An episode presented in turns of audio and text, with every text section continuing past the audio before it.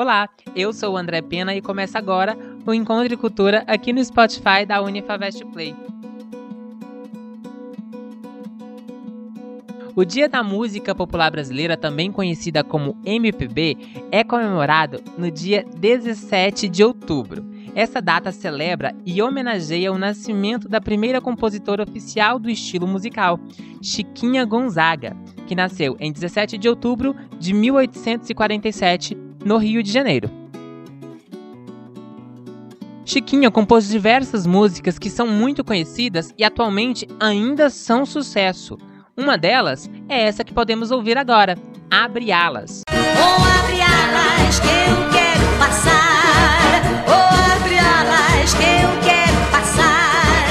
disso, a compositora serviu de inspiração para outros grandes nomes da MPB, como por exemplo Elis Regina, Chico Buarque, Caetano Veloso, Gilberto Gil e muitos outros artistas. Os sonhos mais lindos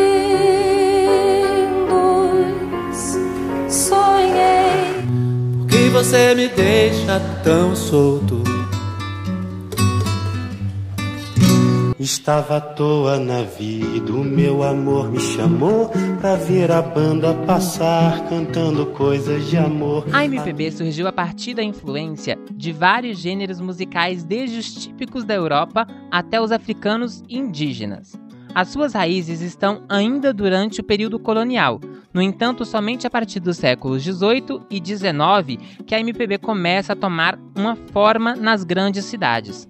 No começo do século 20, surgiu aqui no Brasil o samba e a partir daí se consolidou como é conhecida nos dias atuais.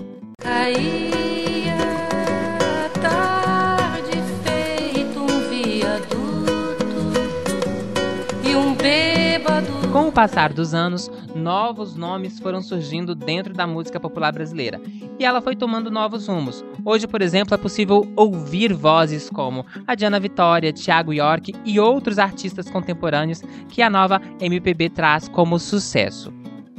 Gostou? Aproveite para ouvir a nossa playlist O Melhor da MPB no Spotify da Unifavest Play e deixe nos comentários sobre as melodias da música popular brasileira que embalaram a trilha sonora da sua vida.